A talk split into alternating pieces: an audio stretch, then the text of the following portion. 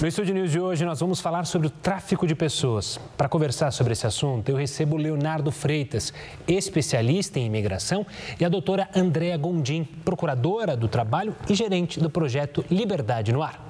Sejam muito bem-vindos, um prazer receber os dois. Quero dar meu olá especial primeiramente para a doutora André. Obrigado pela participação, doutora. Eu queria começar já é, a, passando a palavra para você. Primeiro para a senhora falar um pouco do projeto Liberdade no Ar e também explicar para a gente, no mundo atual, o que, que define o tráfico de pessoas, seja a questão criminal ou seja para as organizações é, internais, o que define tráfico de pessoas?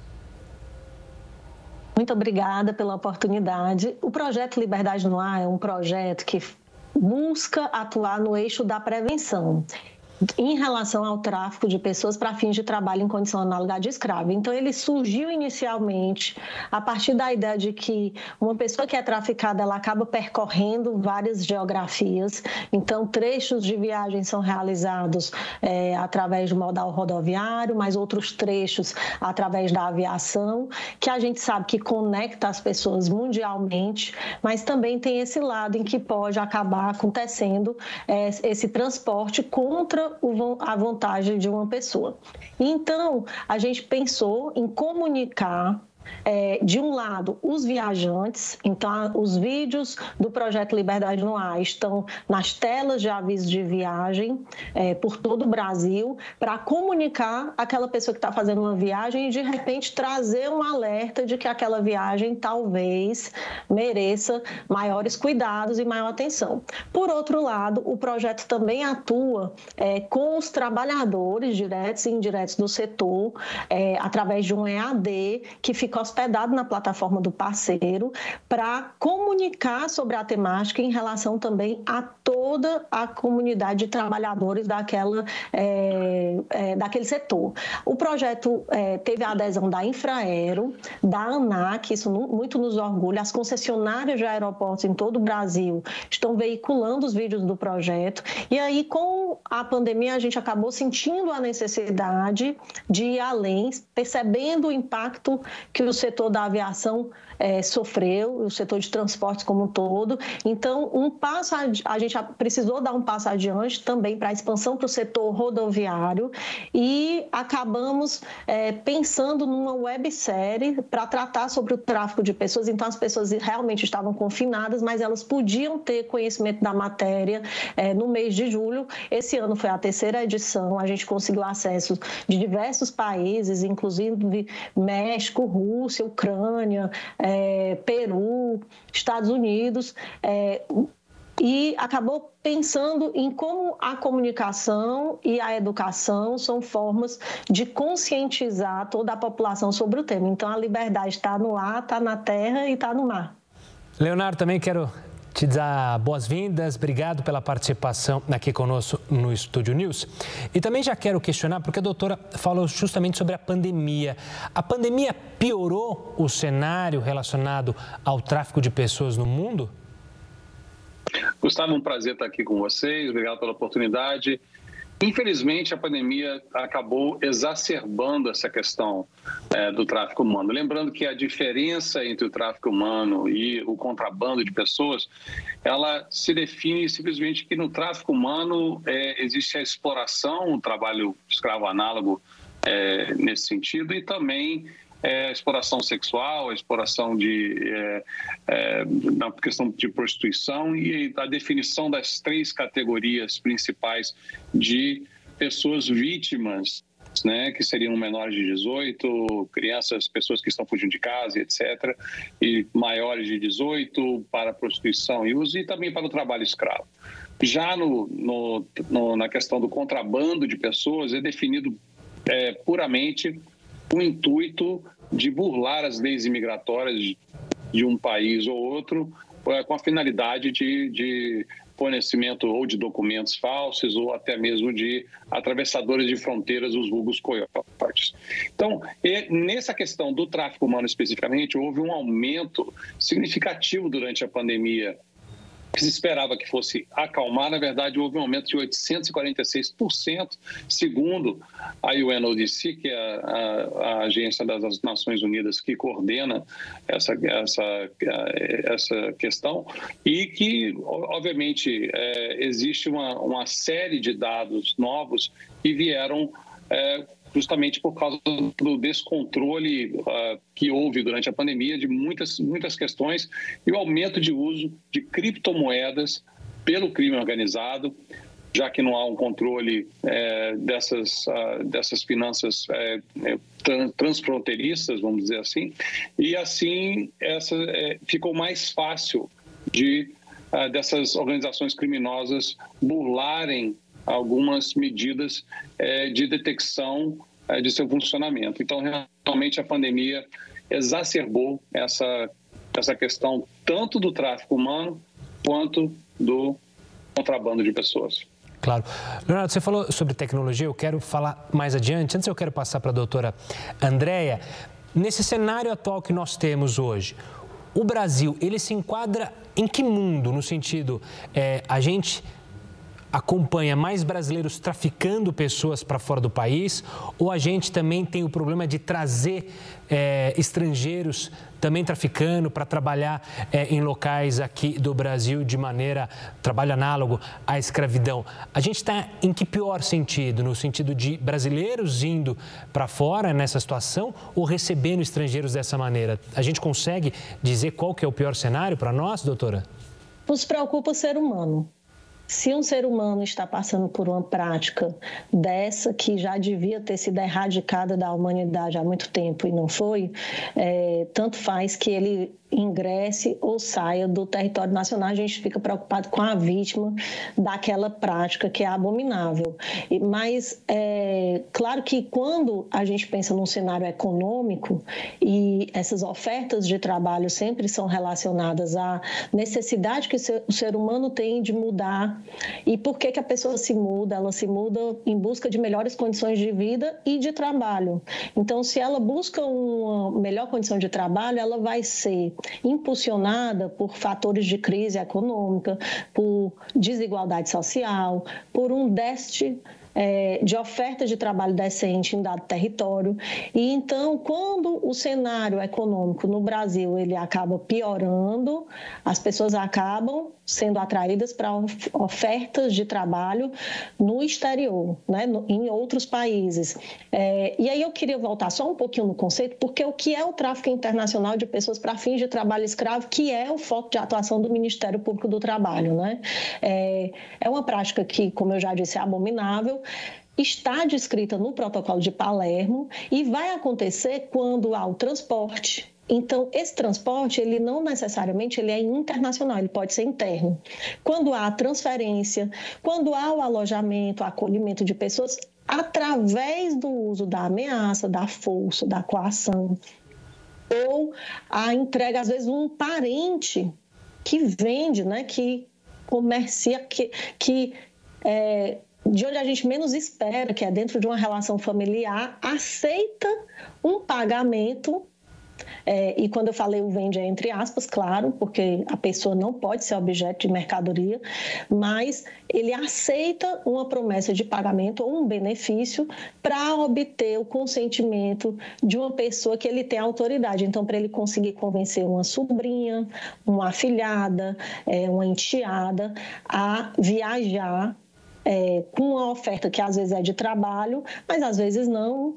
É, pode ser uma oferta que diga que é uma oferta de é, uma oportunidade de crescimento numa dada seita, e aí quando a pessoa chega lá é colocada para trabalhar. Então houve o engano e a pessoa viajou enganada. E isso foi previsto né, no protocolo que é o de Palermo e foi a inspiração para o artigo 149A do Código Penal, que vai trazer é, essas figuras. E para qual fim? Sempre a exploração. Então, quando a gente pensa é, na exploração sexual, comercial, no trabalho forçado, no trabalho em condição análoga de escravo, na servidão e até em áreas que não são de atribuição do Ministério Público do Trabalho, como a remoção de órgãos, o casamento servil, é, a gente entende que se houve a ameaça, a fraude, o engano, a vítima não consentiu. Então, esse consentimento da vítima é irrelevante.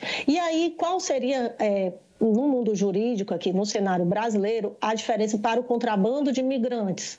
Esse é, vai haver a obtenção de um benefício financeiro, como o colega falou, mas para a gente, qual vai ser essa diferença? O consentimento. Porque no tráfico de pessoas, a vítima consentiu a viagem, pode até ter consentido, mas ela não sabia qual era o fim, porque se ela soubesse, ela não teria aceitado. Então esse consentimento ele é viciado. Já no contrabando de imigrantes, esse consentimento a, vit, a, a, o migrante sabe que está pagando um valor para ingressar num território que ele não poderia ingressar. Então ele ele consente com aquilo. Né? A forma de exploração também é diversa e o caráter transnacional, porque quando há o contrabando de imigrantes, ele, ele tem essa característica da transnacionalidade, enquanto o tráfico de pessoas ele vai ocorrer tanto é, nacionalmente, dentro do território nacional, quanto internacionalmente. É, é, e mesmo em condições perigosas e degradantes, o contrabando de imigrantes, ele vai envolver esse conhecimento da pessoa contrabandeada sobre o ato criminoso. Já no tráfico de pessoas é preciso a gente entender, não, mesmo que a vítima consinta em viajar, ela não imagina os abusos que irá sofrer quando chega no outro local. E quando o contrabando de imigrantes acontece, ele ingressou no outro território, se ele ingressou e cada um vai para o seu lado, ele já conseguiu ingressar. Mas também pode acontecer, eu não sei se o colega concorda, mas eu já vi casos em que a pessoa inicia pensando que é um caso de contrabando de imigrantes, mas no decorrer da viagem é, tem retenção de documentos, perde o dinheiro, Exatamente. é levado para um local estranho ao que foi combinado. E aí, esse consentimento que iniciou de forma válida, porque ele queria ir para outro país, é, passa a ser viciado.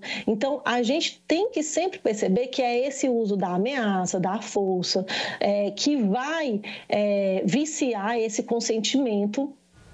É, e Claro, aquela pessoa que comete esse tipo de delito vai passar a ter o controle sobre a vítima. E embora a migração não seja o problema, a gente percebe, e aí também pergunta, repassa assim, se o colega concorda, que o fluxo ele vai revelar uma ineficiência da nossa sociedade em lidar com questões que são seríssimas e antecedentes, anteriores a qualquer processo migratório, como a forma como o Estado vai lidar com a superexploração do trabalho é, humano, quando se desconsidera políticas públicas públicas que combatem de forma efetiva a pobreza, quando a população não tem acesso à educação e também não tem acesso à capacitação, então as pessoas não têm capacitação para o trabalho, e isso pode ser apontado como pontos anteriores que devem realmente ser enfrentados de forma séria, pois é a extrema necessidade que faz com que o ser humano,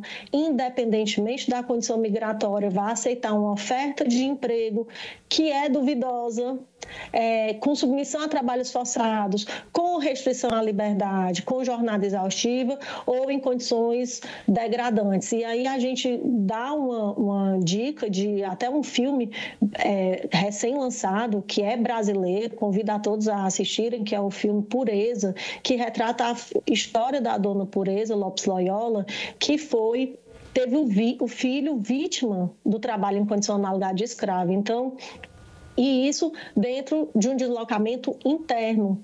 Mas a gente sabe que os, o migrante ele percorre diversas geografias, então é, a gente compreende a importância da migração para o desenvolvimento do país, né? O Brasil é, tem essa deve muito a isso, mas a gente tem que perceber também que se as pessoas estão nessa é, realizando esses deslocamentos é porque, em algumas vezes, isso se dá por razões econômicas em busca de melhores condições de trabalho. Bom, eu vou pedir uma licença para a doutora André e para o Leonardo para chamar um rápido intervalo. O Estúdio News vai fazer uma pausa, mas em instantes a gente volta mais para falar sobre tráfico de pessoas e também o contrabando de imigrantes. Não sai daí. O Estúdio News está de volta para falar sobre o tráfico de pessoas. Para conversar e entender melhor esse assunto, eu recebo a doutora Andréa Gondim, procuradora do Trabalho, gerente do projeto Liberdade no Ar, e também Leonardo Freitas, especialista em imigração. Leonardo, você falou um pouco na nossa primeira pergunta é, sobre algum tipo, alguns tipos de perfis de pessoas que acabam sendo vítimas é, de tráfico ou de contrabando. Existe hoje um perfil pré-definido ou por causa da pandemia e das questões econômicas do mundo e das falsas oportunidades, esse perfil não é mais apenas crianças ou mulheres pensando na questão do trabalho sexual? Na verdade, é, não existe um perfil definido é, de quem é vítima específica de, por exemplo, de tráfico humano. Ela, ela, o tráfico humano, por exemplo, ele engloba todas as, as, as questões societárias, eh, sociais, as questões é, é, socioeconômicas de modo geral e também todos os tipos de, é, de pessoa, não importa raça, não importa credo, não importa envolve todas as camadas da sociedade, tá? Então, no tráfico humano, as vítimas geralmente têm um, um, um tipo de, de procura por pessoas que são mais suscetíveis, pessoas que a gente chama de pessoas vulneráveis, né? que são, são pessoas de risco. Então, geralmente, é, crianças, adolescentes que estão extremamente é, vulneráveis naquele momento de, é, de buscar a sua identidade ou, ou buscar a sua uh, buscar o, buscar o entendimento de suas vidas e estão geralmente é, também é, muito presentes nas suas vidas online e com isso acabam revelando muitas informações suas pessoais, né, através de posts e mídias sociais e acabam atraindo pessoas que têm ah, interesse em explorar. E geralmente eh, as vítimas que são, por exemplo, adolescentes, crianças adolescentes, eh, acabam ah, ficando uh, abrindo questões pessoais, porque é, os agressores geralmente, né, esses atores vêm sempre é, camuflados com a ideia de pessoas que vêm para ajudá-los, né, que vêm para acolhê-los e são, que são muito bem uh, uh, muito bem treinados ou instruídos para fazerem essa aproximação. E com isso fica muito fácil para a criança, adolescente, é, se vitimizarem nessa questão é, específica do tráfico humano, mais do que adultos. Porém, foi observado, por exemplo, é, na cidade de Chicago, num, num, numa pesquisa feita com ah, pessoas que foram induzidas à prostituição, por exemplo, cerca de 94% da, das vítimas eram mulheres estrangeiras que, que, eram, por exemplo, mulheres ou, ou meninas estrangeiras que vieram de, por exemplo, de lares conturbados e que estavam fugindo de casa. Então, esse perfil também tem muito a ver com a susceptibilidade desse tipo de, de crime. Uma coisa que vale ressaltar também que essa questão, por exemplo, é, a, a correlação entre tráfico humano e contrabando de pessoas, muitas pessoas atualmente estão saindo do Brasil para virem para os Estados Unidos, por exemplo, acabam e isso já tem uma estatística já muito feita pelo CBP, pelo Border Patrol dos Estados Unidos, uh, que cerca de 93% das pessoas que são que contratam os serviços de traficantes de pessoas, de, de, de, de contrabandistas de pessoas, perdão, é, acabam virando vítimas e se tornando vítimas de, de tráfico humano. Porque, como a doutora falou, seus documentos são apreendidos, são forçados, a trabalhos forçados, existe é, é, estupro é, feminino, masculino e de crianças.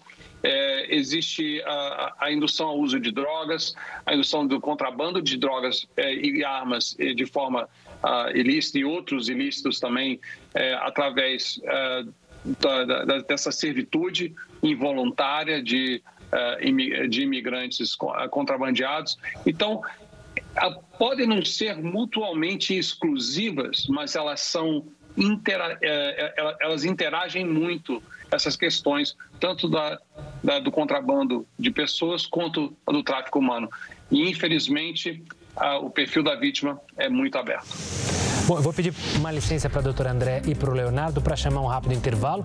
O Estúdio News vai fazer uma pausa, mas em instantes a gente volta mais para falar sobre tráfico de pessoas e também o contrabando de imigrantes. Não sai daí.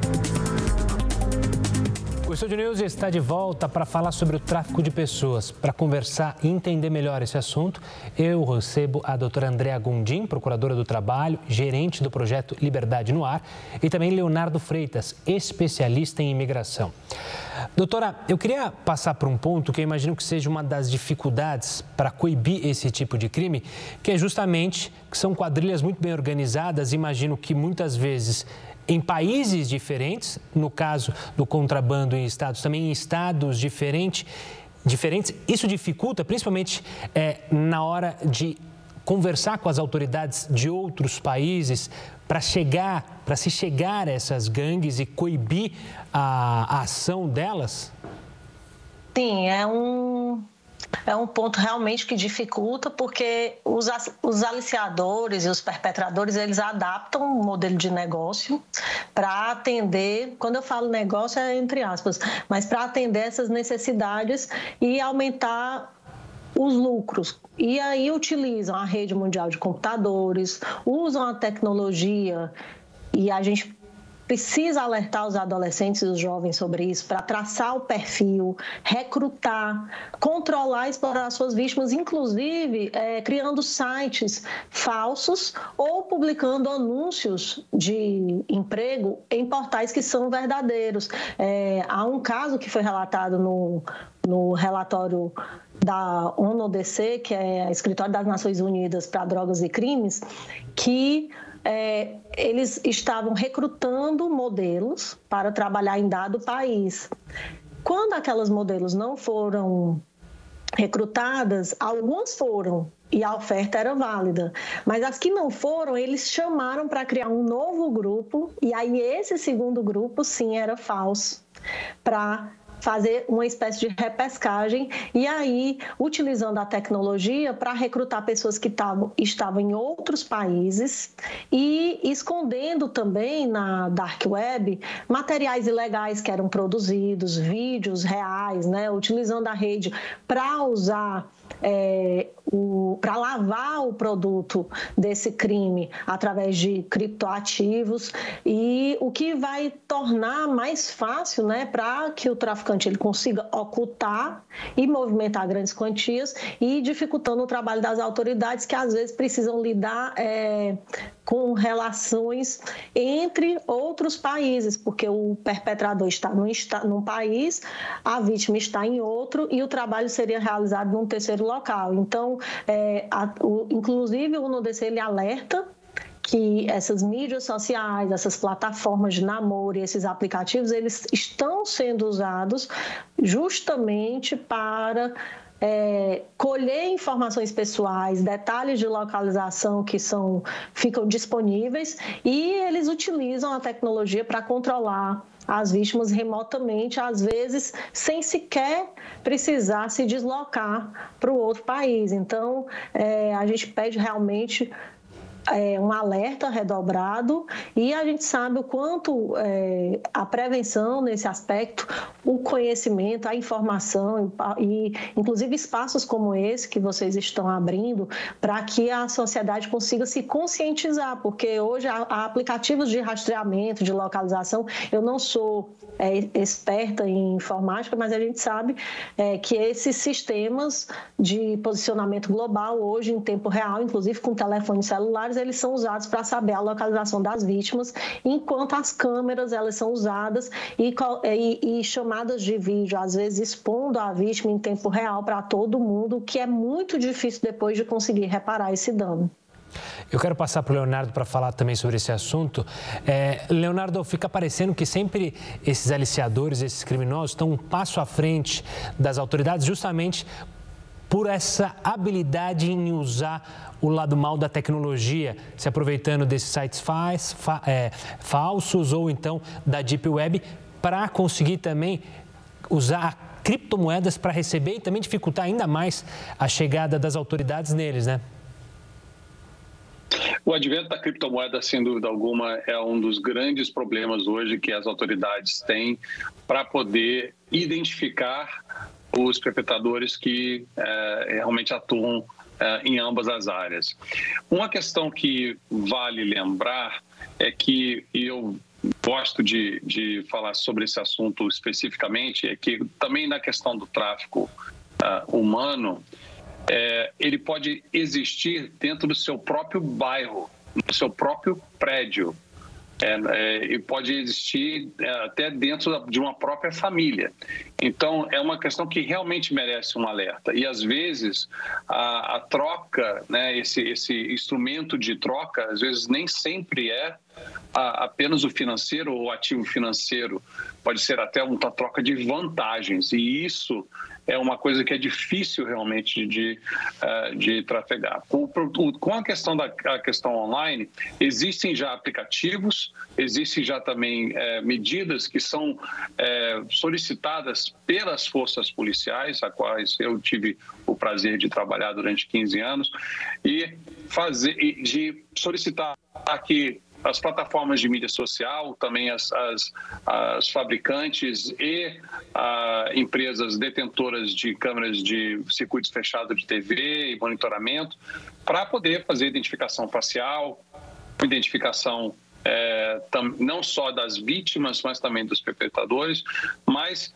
existe é, ainda as questões dos das checagens de segurança que hoje as grandes plataformas de mídia social estão tendo que aderir para poder manter os seus servidores em países como que são que, que aderiram a essa a, a, essa política mais austera de proteção contra as questões de tráfico humano e contrabando de pessoas. Claro. Eu tenho tempo só para mais uma pergunta e eu quero fazer essa pergunta repassar para os dois, porque acho que é de interesse, até porque é, o Leonardo tocou num ponto essencial de como ajudar, como denunciar Afinal, é, o Leonardo citou, né? Às vezes o tráfico e o trabalho escravo pode estar no seu prédio. A gente teve um caso que viralizou recentemente aqui no Brasil, relacionado a Margarida Bonetti, que mora numa casa abandonada, praticamente abandonada, no centro de São Paulo, numa área nobre de São Paulo e que tem toda uma história envolvida com tráfico e também trabalho escravo. Doutora, como que é possível se denunciar percebendo que há algo estranho em algum local, em alguma fábrica, enfim, é possível ter canais além do projeto Liberdade no Ar que a senhora mencionou? É, os canais de denúncia são o Disque 100, o Disque 180, nós temos o MPT Pardal e a gente acha que realmente assim o trabalho ele é tão importante em nossas vidas que os trabalhadores às vezes aceitam aquele trabalho mesmo considerando que ele é realizado em condições degradantes. Então a gente precisa de educação de treinar o olhar de toda a população, de toda a sociedade, para que a gente realmente fale sobre isso, leve isso para as escolas, fale disso nas universidades e nos ambientes de trabalho. E eu acho que é, essa é mais uma ferramenta, mas acho que a gente precisa avançar muito porque temos um, um déficit de trabalho decente no nosso país e é o que a gente precisa efetivamente combater. Claro.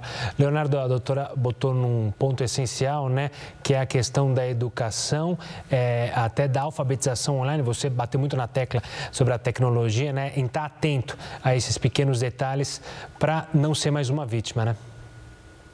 As famílias, né, o próprio dentro do, do da, da, questão familiar, do leito familiar, é, impost, é importante ter essa educação, esse, esse, essa conscientização e esse treinamento até de identificar quais são os, os possíveis uh, temas uh, que possam deflagrar essa vitimização. As escolas precisam também inserir isso em sua, em sua grade curricular como parte do treinamento para identificação de de, é, de, temas que possam trazer a, as crianças e adolescentes, principalmente, que são a maioria das vítimas hoje, é, para esse mundo uh, do tráfico humano. E, infelizmente, sem educação, sem a, a prevenção, a gente só vai perpetuar esse crime completamente inaceitável, hediondo e muito Uh, e, e, e, que já, como a doutora falou, já deveria ter sido erradicado há muito tempo. Exatamente. Doutora, obrigado pela participação aqui conosco, parabéns pelo trabalho que a senhora vem fazendo e espero conversar outras oportunidades, em outras oportunidades aqui no Estúdio News. Um forte abraço. Eu que agradeço em nome de todo o Ministério Público do Trabalho e de seus parceiros. Muito obrigada pela oportunidade.